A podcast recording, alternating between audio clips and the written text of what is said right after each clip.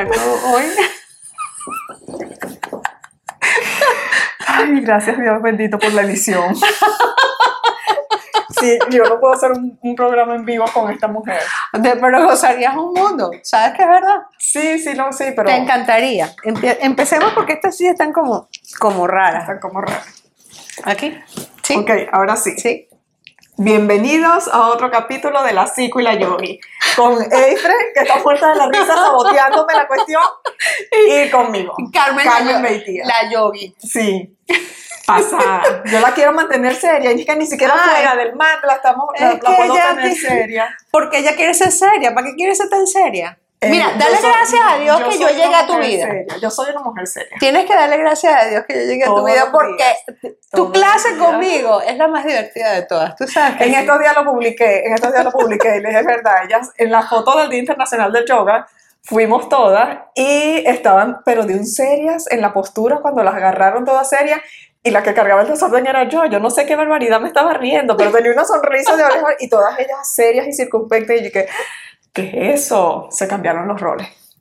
Pero bueno, aquí estamos otra vez, eh, bienvenidos y hoy vamos a hablar de un tema que sí es serio. Vamos a hablar Sí. de la depresión y de la ansiedad Sí. cómo podemos ayudarlos, eh, poner el granito de arena para ayudarlos, cómo ayudar eh, a identificar tal vez que uno no sabe cómo se siente y cómo a través de la práctica de yoga pueden manejar a través de la respiración, cómo pueden ir manejando eh, esos episodios. ¿Se pueden decir Sí. que son episodios? A veces son episodios y a veces ya es una condición Es clínica que se mantiene en el tiempo, sí.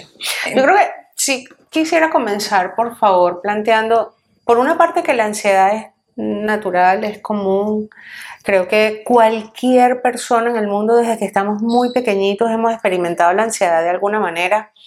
No siempre la ansiedad es patológica, por el contrario, es una respuesta incluso fisiológica, no, no es solo psicológica, es fisiológica ante una situación que puede re- representar eh, peligro para ti.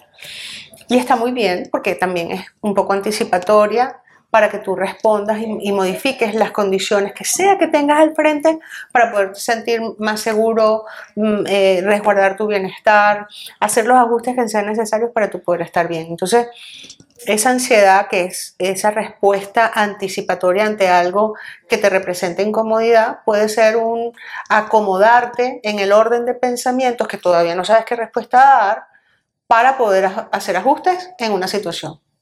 Por el otro lado, una cosa que también es natural es la tristeza. Estás viviendo un duelo, tienes una pérdida por lo que sea, una pérdida de un negocio, una pérdida de un amigo, la muerte de alguien, eh, cualquier cosa que pierdes o cualquier cosa que ocurre que te genera un duelo, debe traer en consecuencia una tristeza natural. Y está muy bien, de hecho es súper sano. O sea, tú no vas a jugar a que nada te perturba y nada te saca de tu centro. No, por favor, a ti las cosas te tienen que mover.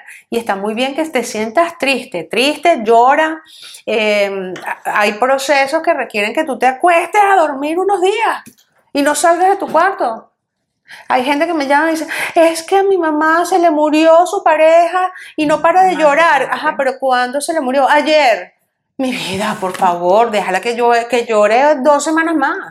Y, y- pero es que, mira, y no le dejaron viajar a ver a su prometido y tiene no sé cuántos meses esperando. Oye, deja que esté encerrada al menos un par de semanas en su cama, en su cuarto. Es, que no quiere comer. Que no coma. Es sano. Por Dios, Es claro parte que del sí. proceso. Le tienes que drenar tu rabia y tu tristeza. Tú no tienes que ay, salir y sonreír para que la gente te vea bien. No, te- tienes miedo, tienes rabia, tienes impotencia, tienes frustración. Llora tu tristeza. Por favor, hazlo. Es lo más sano. Sácalo de esa otra. Cuando tú juegas a que nada te afecta, tú puedes entrar en un proceso psicótico. Porque entras a jugar a que nada me importa. Nada te importa. ¿Y dónde están tus sentimientos? Si lo humano es que tú tengas sentimientos y tengas emociones y las tengas que manifestar. Eso es natural. ¿Cuándo se convierte una tristeza en, en- en depresión? Esa es la parte interesante. Co- entrevistadora. Ahora dígame, ¿cómo? ¿Cuándo? Ay, pero qué circunspecta. Yo circunspecta te respondo.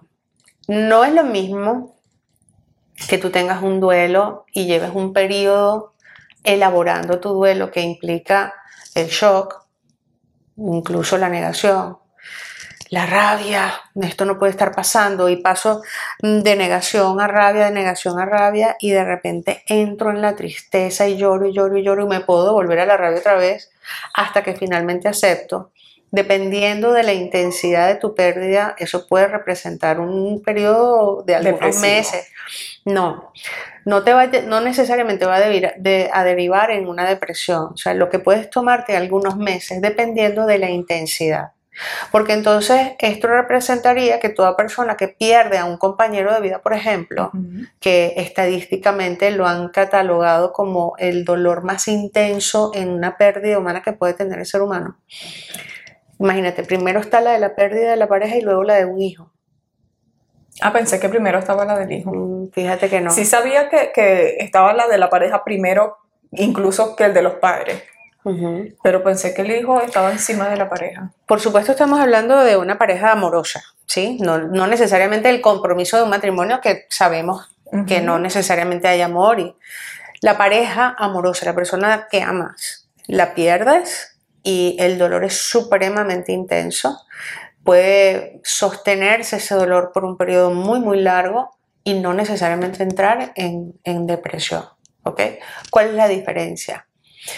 Tengo dolor, lo extraño, puedo pasar el resto de la vida, lo vi con mi abuela, Extrañándolo. extrañó a mi abuelo durante 25 años hasta que murió. Y, y mencionarlo y hablar de él podía luego derivar en unas lágrimas, pero con una sonrisa, recordando las cosas hermosas que vivió con Correcto. él, ¿ok?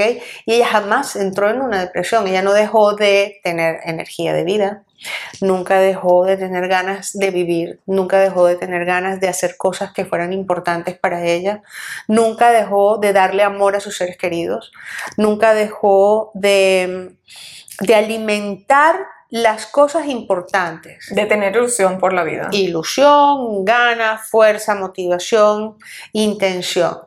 Y no quiere decir que su duelo, o sea, el, el extrañar a su compañero no hubiese haya dejado de. Ahí es donde más o menos podemos mostrar el ejemplo de lo que es la diferencia de un duelo profundo y una tristeza profunda que se va a postergar en el tiempo, pero no necesariamente te quite las ganas de vivir. En la depresión ocurre una pérdida de la fuerza de vida. No, a lo mejor te paras, pero no tienes intensidad para disfrutar. Ahí es donde está la clave. O sea, ahí- la línea que se cruza está en el no encontrar valor, propósito y no tener ni siquiera energía para vivir. Claro, por eso es que la gente le dice, pero párate, pero anda, pero ah, busca. Y la gente no puede. No puede. No es que no quiera, es que no puede. No puede. Y lo que tenía importancia y valor para esa persona antes, ya no lo tiene. Entonces es muy complejo porque cuando tú le informas a la familia que ese paciente está con esa condición, hay que educarles para entender que hay cosas que no puede hacer. Y por eso es tan importante el acompañamiento de un psiquiatra para que le ayude con una medicación, porque el proceso en la depresión es que hay un deterioro a nivel del sistema nervioso central, la, la liberación de neurotransmisores está alterada y los químicos que el psiquiatra promueve están para estabilizar las funciones, porque a nivel químico esos fármacos le van a ayudar a estabilizar y entonces va a pasar a ser funcional y se va a poder parar y va a poder disfrutar y va a poder vivir cosas, y se va a poder levantar a tener propósito, a tener proyectos, ¿ok? Está empujado por el, por el fármaco y esto puede ayudarle a estabilizar. Eso sí, psicofármacos sin psicoterapia, mm, hay muy poca probabilidad de que esa persona supere el cuadro clínico. Claro, te haces adicta a la medicación y No no, lo lo, es. y no, y no lo, no lo superas, no vas Que- a la que, raíz bueno, del me gusta que lo menciones así porque no es una adicción al fármaco. Eso es como que tú dijeras que un cardiópata se hace adicto a la medicación Ah, para el corazón. ¿Ok? O que un diabético se A haga insulina. adicto a la insulina. No existe. Si hay una alteración de las funciones orgánicas, hay químicos que te van a ayudar a estabilizar esa función. Un órgano que está fallando necesita una ayuda química. Ok. Entonces, utilizamos esos fármacos para que se pueda compensar. ¿Qué ocurre en, en la ventaja de algunas condiciones clínicas como, como puede ser la depresión o la ansiedad crónica? El químico te va a ayudar a compensar, vas a tener una percepción un poquito más, eh, más eficiente, ¿ok? Vas a poder interpretar las cosas que vives con un poquito más de eficiencia y va a ayudarte a hacer la, la psicoterapia. Entonces, entras en psicoterapia para modificar, para tener Claro. las herramientas, porque te faltaron los recursos, por eso fue que caíste en el cuadro, ¿ok? Ahora, cuando ya has modificado eso, junto con el psiquiatra, se puede comenzar a hacer la prueba de ir retirando los medicamentos, se asegura de que va funcionando, sigue el acompañamiento con ambos eh, especialistas hasta que finalmente se verifica que la persona superó la crisis y se retira el fármaco. Pero hay cuadros agudos, crónicos, eh, instaurados químicamente que no se van a superar con la psicoterapia. Claro. No todo el mundo va a poder porque va a depender de la intensidad, va a depender de, si es endógeno, va a depender si hay un proceso ya bioquímico, orgánico, instaurado, incluso genético, porque hay cuadros que tienen origen genético también, modelos de familia, hay demasiadas cosas que pueden haber generado una depresión clínica y, y- tenemos que aprender a manejar el concepto de esto para respetar que no todo el mundo Primero, ya empezamos como por lo más ligero, ¿verdad? No todo el mundo está deprimido por el hecho de estar muy triste.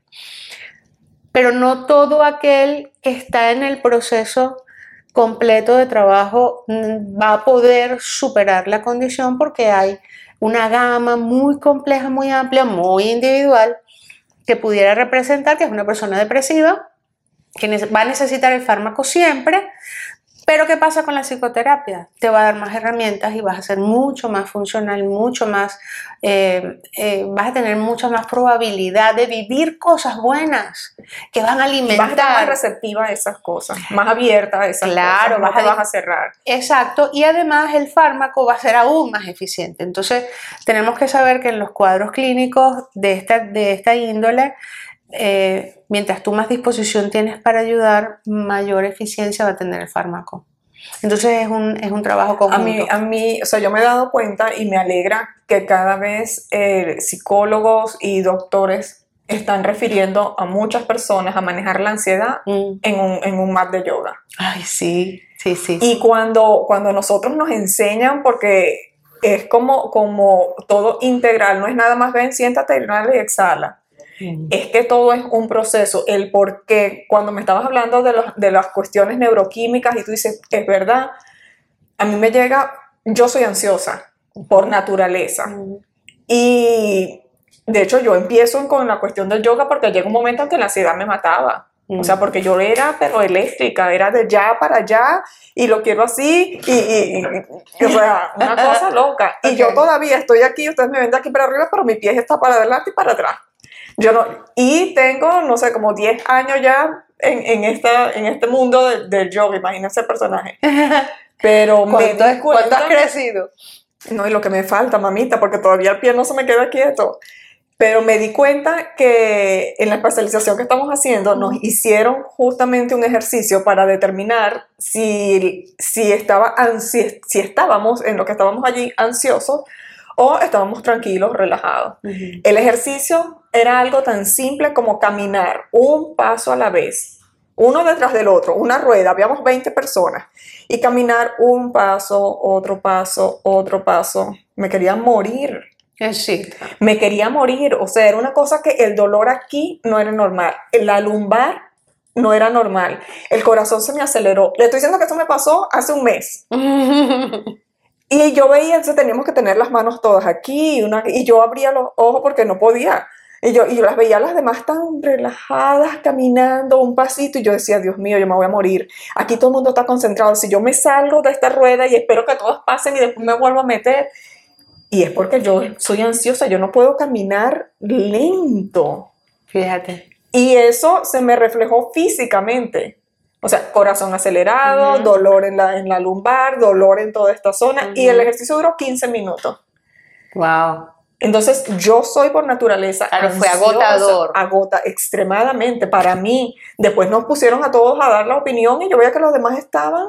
Y de hecho, habían unas que caminaban y yo, termina de dar el paso, termina. Y no, era como que flotaban y yo no. O sea, no podía. no podía. Entonces, fíjate. eh, lo veo también en el mat cuando yo les digo acuéstense y relájense. Ujú. Y me dicen, estoy relajada. Y esos hombros están aquí. Mm. Y yo, relájate, o sea, haz esto, baja los hombros. Estoy relajada. Y es verdad, esa persona está relajada, pero hasta donde ella se puede relajar, no baja, no, no suelta. Y eso es ansiedad. Lo peor es que la ansiedad, como nos dicen, la ansiedad es exceso de futuro. Y la depresión es eh, apego al pasado. Claro, lamento. Entonces, es estar en el presente. Qué complicado, tan fácil y tan complicado. Sí. Entonces, cuando tú dices, el, creo que, está, que hay una cifra, el 92, 93% de las cosas que nos imaginamos y por las que nos preocupamos nunca re- Nunca llegan a pasar, no suceden, Ujú. están nada más aquí y estamos pendientes. Y si esto, y si aquello, no. Epa, y, el pasado, que está lleno de tanta culpa, tampoco es verdad. Porque cuando, cuando tú analizas bien lo que hiciste o las decisiones que se tomaron, eh, lo que estuvo de ti siempre vino con buena voluntad. Claro, cada quien hace lo y lo mejor que, que, puede. en hizo el momento. otro, tú no tienes No es la idea de lo que estuvo en su responsabilidad. cabeza. Y no es tu Y no responsabilidad. es tu responsabilidad, exactamente. Entonces lo que, lo que, lo que nosotros tratamos de ver es la parte física, cómo te ayudo a drenar esa ansiedad, cómo te ayudo a bajarle dos a esa velocidad que tienes o cómo te levanto de esa depresión que tienes. Mm, Entonces hacemos secuencias, una persona ansiosa, tú empiezas a hacer secuencias de saludos al sol. ok. Entonces, ¿qué haces? Tú agarras y dices, si yo la acelero mucho, una persona que ya está hiperactiva, o sea, ella se va a sentir chévere porque es, es su, es su práctica. Claro, pero no Pero yo tengo que, no la estoy ayudando. a o sea, tengo que empezar a viajar. Tengo que empezar la práctica fuerte porque si la empiezo lenta de una vez se va a ir. Y lo digo por experiencia. Se aburre. Se aburre. Sí. Tengo que ir una práctica de saludos al sol vigori- vigori- vigorizantes Ujú. y después, claro, ¿qué pasa orgánicamente? Se te acelera el corazón, se te activa el sistema nervioso, le bajas dos al simpático, que es el que te mantiene alerta, y equilibra con el parasimpático para que puedas ir bajando, bajando, bajando, hasta que tratas de bajarle a esa persona. Con las personas depresivas es totalmente lo contrario. Tienes que empezar con una práctica lenta, lenta, suave, porque casi que no tienes ganas de moverte, el Claro. cuerpo no te lo pide. Es así. Y después vas agarrando, ok, llegaste aquí, ahora nos esforzamos, subimos, hacemos esta postura de pie, vamos a buscar equilibrio. Y el simple hecho de irle subiendo, casi que imperceptiblemente, te manda las endorfinas que necesitas para que arriba. Así es. Entonces, es como que, pero es muy, es complicado identificarlo. Porque la gente no te lo dice. Yo te preguntaba, "Je- Efra, cuando las personas te llegan ya lo asumen. A mí nadie en el MAT me dice, estoy ansiosa. O vengo porque estoy deprimida. O sea, no. La gente está normal. La respiración ayuda muchísimo. A menos que tú empieces a preguntar. No lo dicen, les da pena. Al menos que sea un personalizado, que estamos nada más esa persona y yo. y que te lo pueda empezar a decir. Pero en una clase grupal, no te dicen ni siquiera que les duele una rodilla. wow. Entonces yo pregunto, yo pregunto porque es mi responsabilidad ver que puedes y que no puedes. Claro, alguien tiene alguna condición, alguien tiene Cualquier lesiones en cervical, rectificaciones, sobre todo con las articulaciones. Sí. Pero, pero no te lo dicen porque les da pena. Y si están en grupo, más todavía. Yo creo que en ambas condiciones, tanto para el depresivo como para el ansioso, el hecho de que en la práctica puedan comenzar a sentir el placer que la práctica per se va a generar. O sea, al final lograste una postura, lograste sentir una parte de tu cuerpo que no conocías, lograste eh, superar el límite de unas clases anteriores que no habías podido Es la superar. emoción que te da, porque me, me mantuve cinco, este, cinco respiraciones en Vilcasana, que es, la, que es la postura del árbol. Ajá. Eso te mueve un poquito, por lo menos al depresivo lo levanta un poquito. Claro, y va a generar esas endorfinas que van, a, que van a ayudar en ambas, en- en- porque ambos necesitan un, un nivel de endorfinas que le ayude a codificar los placeres de la vida. Lo único que les llega por mensajes diferentes. Al, al que está deprimido, que está bajito, Ujú. busca como la... Ojo, te estoy hablando en la práctica, tú me Sí. corriges después sí, sí, cómo no, sabes que yo siempre voy a conectar las cosas. Yo voy en la práctica. Eh, y entonces el que está eh, hiperactivo, lo retas. Claro. Lo retas y eso va a ser su estímulo, lo vas a agotar, lo Sí. vas a subir y después como que él solo se va a dejar caer. Claro, porque en, en el caso del ansioso, el bajar para sentir el cuerpo es un fenómeno. Sí, Eh, Y es un fenómeno loco, te lo digo por mí, que yo también soy muy acelerada. Más que ansiosa, acelerada. Y el, y el aprender a frenar para sentir ha sido precisamente esa conexión con, con un cuerpo que te ha acompañado y que ahora te demuestra que hay mucho que puedes hacer solo cuando respiras y sientes y conectas y fluyes y cambias y sueltas y conectas. Y, a- y en ese flow que te, que te invita el, el fenómeno de la práctica con el tiempo, tú vas a reafirmarte. Entonces me puedo detener, puedo vivir este momento, puedo detenerme a respirar porque sí estoy haciendo algo para mí conmigo. que es la maravilla cuando descubren que yo les digo, inhalan en el movimiento, exhalan cuando vas, es lo más difícil, compaginar la respiración con el movimiento no es fácil, pero cuando lo logras, la, pla- la práctica es súper fluida. Se vuelve una danza. Es fluida. Y lo otro es importante a tu ritmo porque tu nivel de respiración no es el mismo que yo tengo. Así es. A lo mejor tú inhalas en 5 y exhalas en 5 Así perfecto y yo puedo inhalar en 10 y exhalar en 10. Así es. Entonces, la respiración es clave. Eso, eso, eh, esas cuestiones que yo creo que, que hacen los medicamentos, la práctica física te, te puede inducir un poquito a eso, sobre todo con la respiración. Cuando el- la, la- la inhalación te da el tiempo, te oxigena, y cuando haces la exhalación más lenta, se están generando toda una serie de reacciones orgánicas, químicas y hormonales Sí.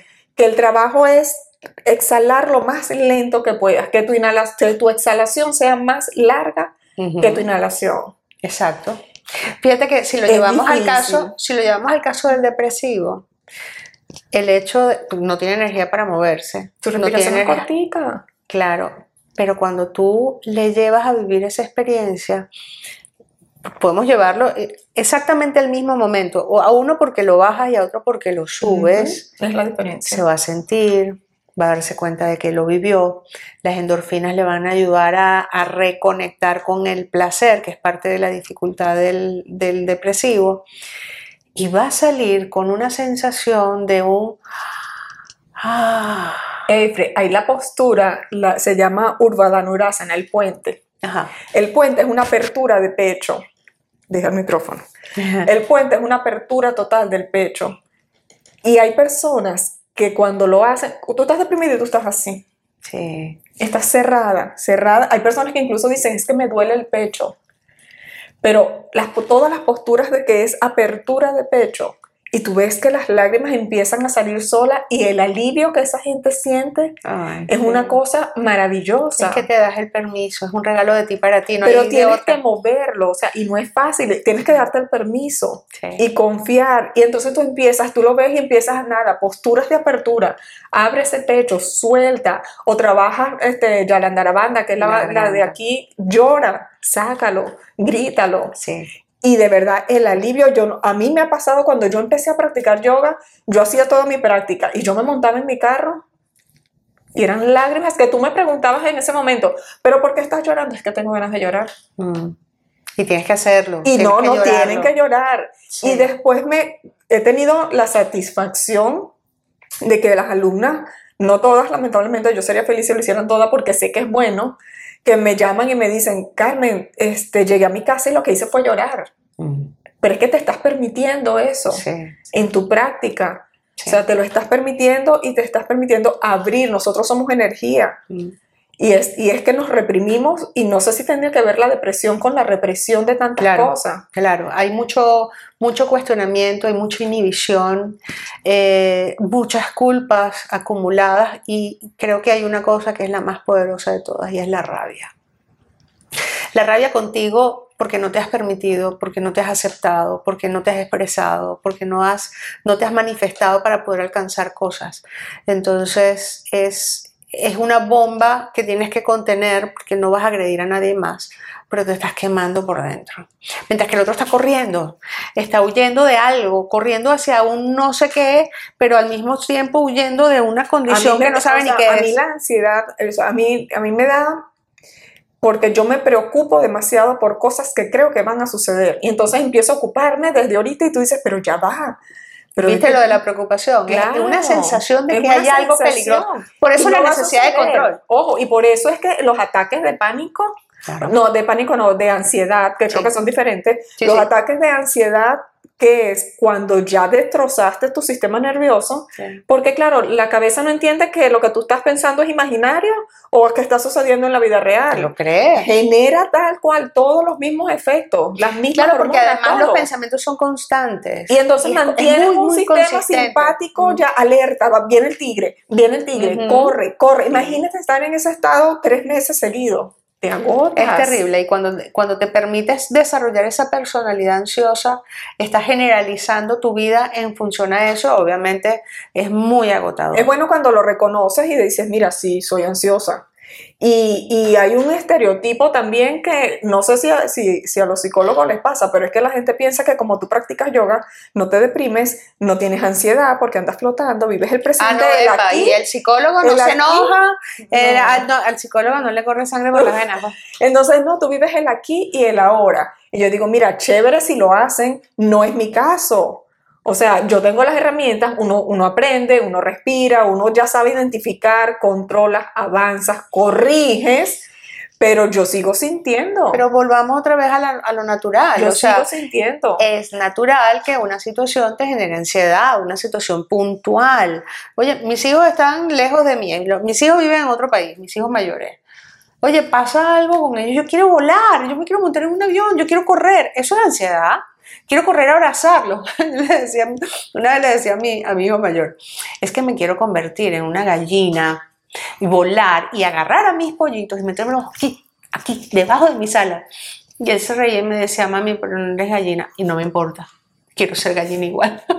No, no, Porque estoy ansiosa. Hay que, hay que, hay que, que permitirse las cosas y hay que hablarlas. O sea, no pasa nada. No es tan Claro. loco, psicótico porque, porque Claro. tengas ansiedad. Yo sí, yo tengo 10 años, más o menos, no, no tengo la- la- los años exactos este, estudiando yoga, leyendo la filosofía del yoga. Eh, aprendes a respirar, técnicas de respiración, aprendes la conducta, aprendes cómo es la fisiología, cómo trabaja el cerebro, cómo trabaja lo que pasa. Y Y yo aplicas. soy ansiosa y Claro, lo aplico. Lo aplicas. Pero el hecho de que tú lo apliques no me hace inmune. y no te hace inmune. Y, y, y, oye, o sea, ¿qué te vas a hacer? ¿Te vas a meter como los monjes en una montaña Ah, eso es muy chévere. para no experimentar Eso- la vida? Así todo el tiempo ando yo en Zen, Oye, qué chévere, exacto. pero esa no es la vida real. No es la vida real, estamos aquí, nos atrevemos a salir a la calle, a emprender proyectos, a, um, asumir retos todos los días. Entonces, ¿qué pasa si tú hoy vives un poquito de ansiedad y mañana Lo estás un poco es más eso, triste? aprender y tener la, la- la- la disposición de trabajar en función de. Claro, ahora, cuando tú lo ves que es crónico, hoy día tú ves que está pasado de tiempo, te, estás dando cuenta que estás perdiendo la capacidad de adaptarte a la vida, no te estás disfrutando las cosas, busca, Busca ayuda, ayuda, busca ayuda. busca ayuda. Eh, sé sincero, habla con la gente, habla con tu instructor de yoga, habla con alguien cercano que te, que te dé acceso a, a la ayuda y sal, Tengo sal. una idea. Eh, le voy a dejar en, en- aquí abajo, en, don- en- cuando lo vean, ¿cómo se llama? En la cajita de, de YouTube. Pregunten si quieren que les dejemos eh, rutinas Ah, de yoga vale. para la ansiedad, para la depresión, o sea, videos cortos, algunos- postura, Mira, sí. algunos tips, algunas cosas, pero ustedes nos dicen si sí o si no. Vale. Y, y entonces la podemos montar algunas rutinas y algunas Chévere, cosas me parece que, que genial. pueda, que pueda ayudar con, con Listo. eso. Y bueno, pregunten, pregunten lo que quieran saber. pero- Si quieren algún tema que, que también que tratemos, nos los dejan allá abajo y, y ahí vamos nosotras. Como no nos gusta a nosotras casi. No, no, ya vieron que no nos gusta hablar. Chao, gente. Gracias por estar ahí. Nos vemos en la próxima.